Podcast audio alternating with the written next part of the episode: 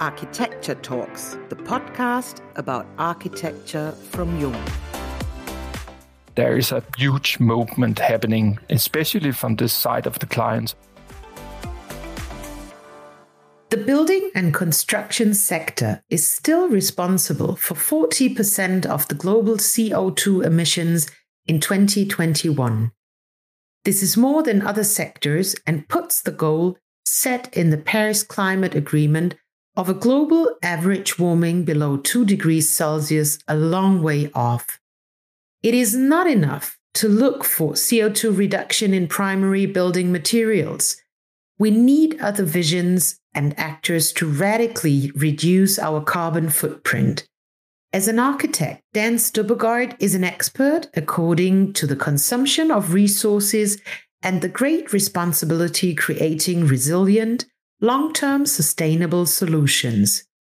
Not only for buildings, neighborhoods, and cities, but also landscapes lasting for the next generations. An incentive to find new answers is Copenhagen's claim to be the world's first climate neutral capital by 2025. In today's podcast episode, we take a look behind the scenes with our guest, Dan Stubbergaard from COBE we are Diane and Katerina from Jung. Hello, and welcome to our Jung Architecture Talks podcast. The architectural practice COBE was founded in Copenhagen in 2006. Inspired by the transformation of Copenhagen from an industrial port city to a beacon for livability and sustainability. You are the leading figure in COBE's work to create surroundings that actively contribute to extraordinary everyday life.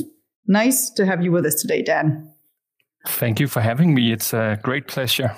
I've been looking forward. We are shaped by Copenhagen, and Copenhagen is shaped by us. What a wonderful patriotic sentence, actually. Copenhagen has set itself ambitious goals. The city wants to be the first climate neutral capital in the world by 2025, as we just heard. What strategies and concrete steps have been defined? And what does that actually mean for your work as the architects on site? First of all, our office has had the pleasure of being a very active part in the development of Copenhagen the last 15 years. And there is a very big political vision, but also, you can say, a well received vision in regards of turning the city of Copenhagen into a carbon neutral city in 2025 and it's a goal which I think it's very important for everybody, all the citizens of the city, to understand that there is, a, you can say, a common vision of changing things. And some parts are quite normal and you will not experience it, and other elements are quite dramatic. So, as an architect, having an address in Copenhagen and being an active part of its development, it's actually very important, but also a very interesting driver in our work to take part of such a strong vision. And that is in, in a way influencing our work quite a lot since it was put out some years ago. You spoke about the Paris climate goals and also the goals for Copenhagen, and there's other cities. Paris is extremely ambitious as well. There's also cities in Germany being extremely ambitious. And I think as an architect, it is a big driver to be part of a movement or be part of something where you need to actually strive for something different than what you have used to do. And I think that's very, very important. Do you think the goal will be reached by 2025? I never really have a complete, clear picture in how this is being measured. And I'm, I'm sure the city will reach it on certain levels in regards to turning the city's energy consumption into 100% based on renewable resources like wind power. I think the city, like the municipality, in terms of what they are doing and how they are, in a way, running a public business, I think they're going to get very far on the internal lines in actually fulfilling this. But it's also, and that's what I hope we can discuss today, it is still very abstract for me, but also for everybody, I, I guess, ordinary people. How do we measure this? And how do we actually create these transitions as well?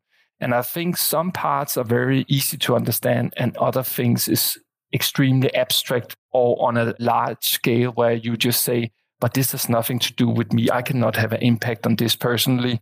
And that's maybe one of the big challenges in creating a transition to a much more sustainable world. That is that if everybody is saying, I'm too small in this, I cannot do a difference, I will just go ahead with my normal behavior, then we will not accomplish uh, these very, very important goals everybody needs to reach.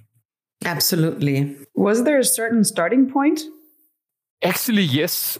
Two years ago, I was taking part of the yearly, it's called Folke meeting, public meeting in Bornholm in the Baltic Sea.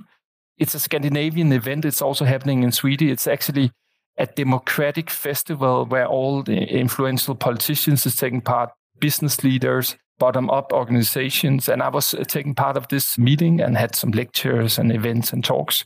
And then I spoke with a client in regards to a, a specific assignment. And in this meeting, they said, Dan, COBE is a great company. You do uh, exciting architecture, but you don't have a sustainable profile, so we cannot use you for this assignment. I was pretty shocked, but also it was a reality check for me and COBE that we were behind.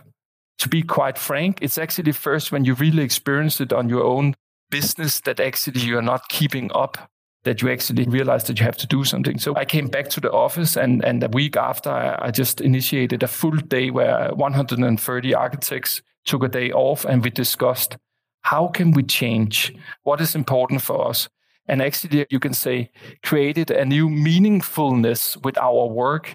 And we have worked really hard the last two years to actually implement knowledge, competences, and also implementing new processes in how we develop architecture than we did before. So I call it we had this day zero where we actually started to redo things in a very different way. And it's been a lot of hard work and it's still an ongoing journey. And we also have realized some pretty hardcore challenges being an architectural office and being a company who's advising clients to work with sustainability that we actually had a lot of holes in our competences we had to fill out and find new partners and develop this further. You just mentioned like this one client. I mean, the office was founded in 2006 and you developed so many projects since then. What changes have you noticed in the client's requirements regarding this sustainability and climate neutrality? Is there like more requirements coming up or are you the one leading the clients to a more sustainable architecture? I think what is really important to state is that there is a huge movement happening these days. And I think it's especially from this side of the clients or many clients, both public clients, but also private clients. And I think what is very important is that you need to look at this in a multifaceted way. And many clients, they require DGNB certified mm. building and certifying and certifying. And I think which is really good. But we need to add on on this, and that's turning things into systematic thinking, into scalability, LCA analysis in regards to registering materials, which it's pretty crazy that a client is investing uh, millions into a product, you can call it, which is a building or architecture, but they don't know what they're buying. You can go down to the local supermarket and buy a gallon of yogurt or milk or sausage, and you know exactly what the ingredients are. But if we speak about the building industry, there's such a long way to go to actually know what you are buying and what we are building with and why we are building with these certain materials and what is the specification of a building. And I think that's one element we are really uh, figuring out how do we actually work on this because buildings are extremely complex processes and there's a lot of economy put into it. And I think that's one element we are really trying to help clients to understand that they also have a responsibility to ask demands in regards to what are they actually buying when they ask the building industry to construct an urban space or a city neighborhood or building. Thinking about your supermarket example, usually we're looking for like regional products. We're asking like where does it come from? Is it like the time when it's really growing or is it like imported from i don't know south africa or south america or wherever do they ask like the same questions with the building materials well so far until now not at all nobody has the overview in the past let's say just two years ago had the knowledge or the insight in what is actually put into the building. And there's great tools, SEA analysis tools and stuff like that. And I think that's one where you can say, wow, we really got far in two years, or the building industry has to change because I can experience that clients are starting to ask us questions like this. And it's a huge, huge challenge and it's demanding very different competences, skills, and tools to work with that. As architecture influences people's everyday lives, that's what we heard, or that's what we hear from your answer. In your opinion, what are the most urgent issues that need to be addressed with the support of architecture and design?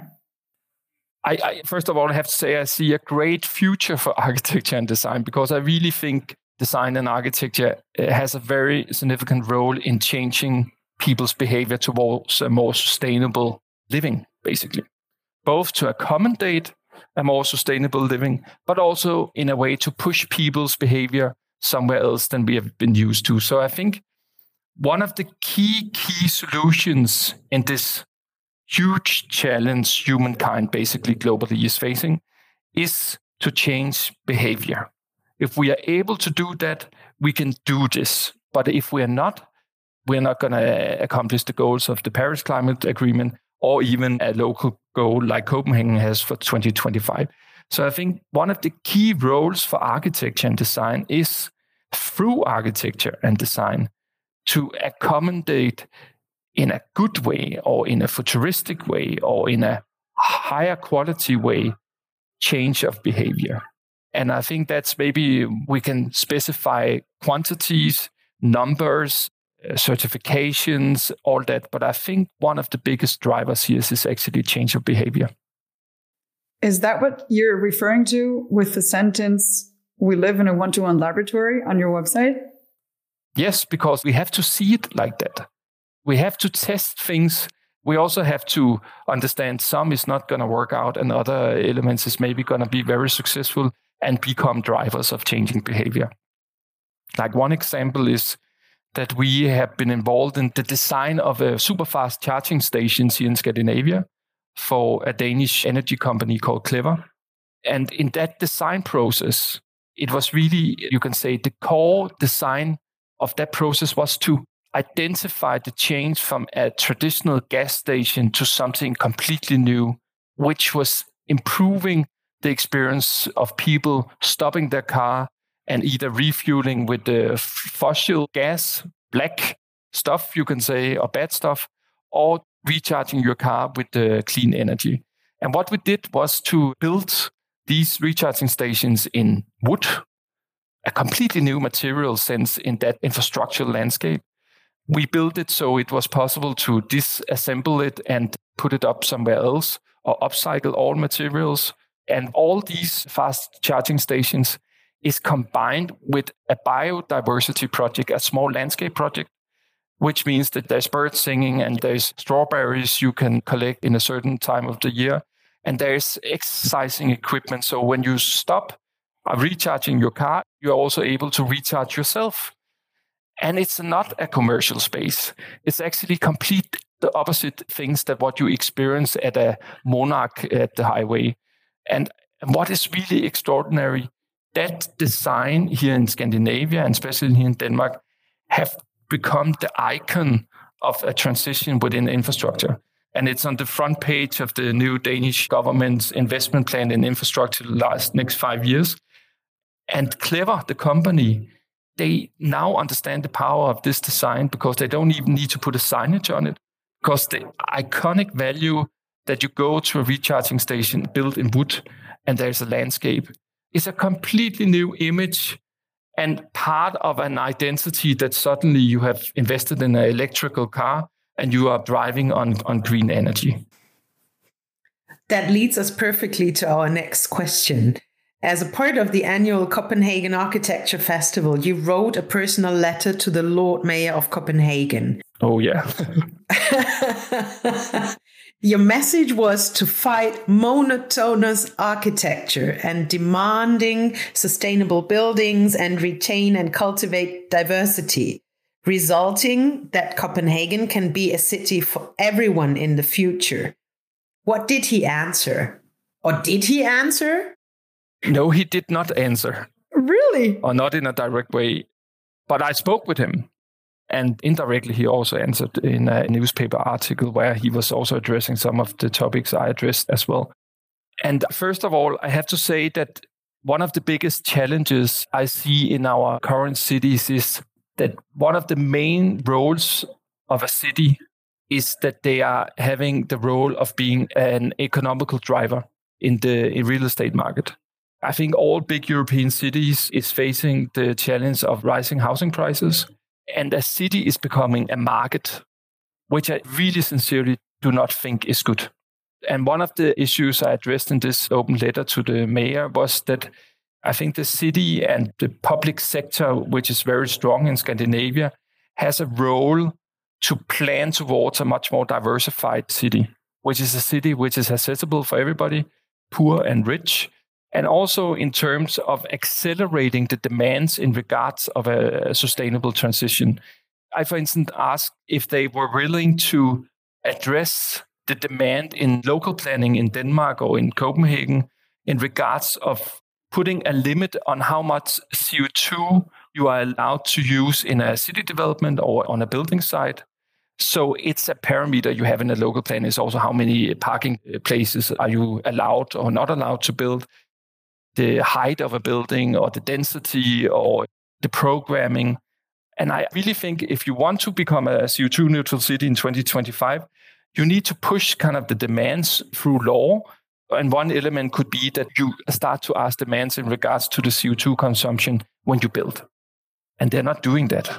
It's too demanding. And I think they could easily do that. And it would really push us somewhere else. So that's some of the elements I addressed in this letter. And now he's not a mayor anymore here, and there's uh, soon an election. But I think as an architect, I also have the responsibility to be part of a public debate and also push things in a debate. And I think that's sometimes the problem with architects that we're too quiet in the debate as well. In early days, architects were really part of a public debate and were also much more noisy, you can say, in a debate. I think many architects are nervous in entering a political debate, for instance, because we're afraid of our business or saying things which is actually hurting our base of the business as well. And what about the other side, your clients? Have you been confronted with clients who intentions turn out to be like pure greenwashing? And how do you react in such situations? We have had experiences where we are nearly starting up a construction site, and then our client comes and say, "Hey, could you not make this project DGNB platinum?" And then it's just like it's too late. It's not possible. Or like applying upcycled plastic materials or wood on a facade because then it appears more green, which is maybe fine, but that's not how we solve these challenges. So yes, we are facing that, but I, I think it's a lot about being active and being part of the development from the very early steps on. And that I think we are pushing as architects that we need to be involved on an earlier stage. And I think there is a lot of low hanging fruits to be harvested in regards to doing sustainable decisions. The topic of sustainability also plays a major role within your own office. You have made a list of CO2 emissions, including foods and beverages, as main items as well as air flights and business travels. What specific adaptations have you made referring to your comportment as a result? You can say that we have a sustainable strategy within our office, which is a two string strategy. Number one, as you are mentioning, is that we, within our company or office, needs to be much more aware and change our behavior in regards to our CO2 consumption. So that's about like changing your own behavior. And the second string is that we believe that through smart advising and good architectural design, we can really do a large impact through guiding our clients in the right decisions. And actually, the first string is the small one. We have had a very open dialogue within our office, and it's super interesting. For instance, turning our lunch in Denmark, we eat lunch together every day and turning it from a five days meal where we have meat every day to turn that into only a one day meat meal and the rest is vegetarian. Vegetarian, yeah. And I tell you, that had a huge impact in our CO2 account in in our company. I was so surprised about that. Positively or negatively? Uh, positively, of course. but uh, there is also some of our colleagues who really couldn't see themselves being fully vegetarian. So it was a big discussion in regards to this. And travel, I think COVID 19 have uh, helped us significantly on that account. But I actually think it is also going to change because we are not going to look back after the COVID is over and the pandemic is reduced and we are back to normal. I don't think it's going to be back to normal. I think one of the big advantages of the COVID 19 is that people have learned that you don't necessarily need to travel in a plane every single time you need to meet. But this works fantastically that we can do this online and on the distance as well. We are calculating our CO2 emission every year in the office, and we have some strategies to lower it, and suddenly it becomes more and more difficult. But I think we need to have a clear understanding ourselves in our behavior, what it actually does to our CO2 account.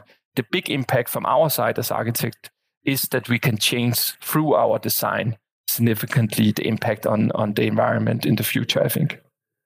We Germans are always looking to Copenhagen, like how the city can function with all these cyclists within the city, for example, how good and well organized it is, and how badly structured the German cities are. Some of them, actually, because they don't even have the space for cycling people even though more and more would like to, you know, reach yeah. their office by bike, for yeah. example.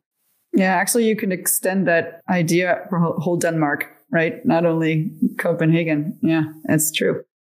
Um, the president of the European Commission, Ursula von der Leyen, has proclaimed the idea of a new European Bauhaus. And as you have experience in interfering with politicians, Dan, what do you think about that? And what would you do if you could contribute to this idea? I think this is one of the best political visions and maybe one of the most useful visions, the Bauhaus 2.0. I have read and we are actually using it right now. So I think Ursula von der Leyen is one of my favorite politicians right now because I think it's an extremely bold, but also very hands on political vision which they have formulated. And I think it's also addressing the urgency and the need of change. And I really hope the European Union, besides wording it and framing it, are going to push through its significant influence, especially in regards to investments, so we can do this transition. I think it is actually inspiring political text and something we have discussed a lot in our office and have used actually directly in some recent designs as well. To actually test up towards the new Bauhaus, are we actually doing it or are we not doing it or are we just talking about it or are we actually greenwashing? Or is there actually a substance which is fulfilling this? And i think this is really uh, i think it should be on the pensum on all architect schools to actually read it and understand it and then actually to design for the bauhaus 2.0 it's super cool. I wonder what the real bauhaus people would say. We can't ask them unfortunately. What do you think he would say? I think they would actually see it as a new step within modernism in many ways, but also discussing the importance of content rather than the importance of aesthetics. And I think that's something we are also talking a lot about in regards to sustainability because I'm lacking, and it's coming right now, right? For instance, in DGNB certified that aesthetic sustainability is a very important element because it's discussing whether it's long lasting, whether it's flexible, and whether it's it's actually having an aesthetic value so you want to keep it rather to take it down. And I think that could be a hyper interesting discussion to speak with them about like the importance of aesthetics in regards to creating sustainable solutions as well. They're also mentioning it in Bauhaus 2.0. It is a very important element to actually talk aesthetics, beauty, yeah, absolutely. We'll have one last question, Dan. What is your wish for our future? We have touched it in our discussion, but my biggest wish is that we are able of turning this into a potential in changing things in a different way. We haven't addressed this in this talk, and it's a long talk as well. But I think the role of nature. I just read about Humboldt, and as you can say, the first kind of explorer were able to see the link in nature and the importance how the impact of one natural resource could touch another one, etc. And I really think my wish for the future is that we as humans are being binded again closer together with nature. Because then you will start to understand the whole kind of systematic again, which I think we maybe have lost. I hope that could be one of the outcomes of the time we are in right now if we need to succeed. That is actually to connect us better with nature again. What do you think? I think actually that, especially this COVID period, was like a very strong catalyzation just to move back to the really important things. Yeah. And it's yeah. mostly the very simple things yeah. We really need. And especially the need of nature was so clear and so strong within the last year. I wouldn't even expect that nature would become so important for me, to be honest. That is interesting. I mean, I totally agree on the sustainability topics within the cities and architecture, etc. But really being able to enjoy the beauty of nature again in kind of a very silent and very focused way. I didn't expect that. Yeah. And it's very nice. One discussion here in Copenhagen has been during the COVID 19 is the pressure and the need for nature in the city. Like everybody needed to take their daily walk and get out of their teams meetings and work and house. And there was a huge pressure on the green spots and the recreational spots here in Copenhagen. And it's actually pushed a pressure on the politicians now to actually so how do we develop better parks, more parks, more recreational spaces? Because you could actually really feel the pressure on those spaces mm-hmm. in the city mm-hmm. and the value of them as well. And I mean, how important was fresh air, daily fresh air, a year ago? but before Katarina, nobody was thinking of that. Yeah, exactly. And I think that's why I'm speaking about this kind of trying to connect us again closer to nature, both in regards of consumption of resources and natural resources, animals, biodiversity, what do we eat, and etc. etc. Yeah, we were forced to face reality and it's like a consequence of our behavior. And I really do have another last question, a very last question regarding all this requests of changing our behavior and, you know, all the challenges. What advice would you give your younger you? It's a very good question. It's a very difficult question. I think what is nice about getting older and more experienced is certain things is becoming more easy you see things, you predict things, you are experienced, so you can navigate easier. But I also have to say, because you're when, when you're getting older and more experienced, you also miss out things. What I would recommend if I would be younger or a younger generation is to really remember to open up and explore things and actually not follow a trajectory, but actually try to diversify or do the different from what this person is doing next to you and all these things. And I think actually that's what we need to do. That's in regards to innovation and having people who's able of challenging the norm of normality. And that's what I'm very focused on in my age, with my experience. I'm not super old, but I don't know, I'm in the middle of everything. And I think to actually really force yourself to be open it's actually getting more and more difficult the more experienced you are getting. Thanks, Dan, so much. Thanks for spending your time. No, thank you for inviting us. me. It was a pleasure. And it was a pleasure for us listening to your thoughts and your visions. And to say it in your mother tongue, I'm sure I will say it wrongly. Farewell and take care. Farewell. And let's meet again in 2025 to test whether Copenhagen really accomplished this vision of being climate neutral. Many thanks to our listeners as well. We're looking forward to share our upcoming Jung Architecture Talks podcast with all of you. Tune in on jung.de slash podcast.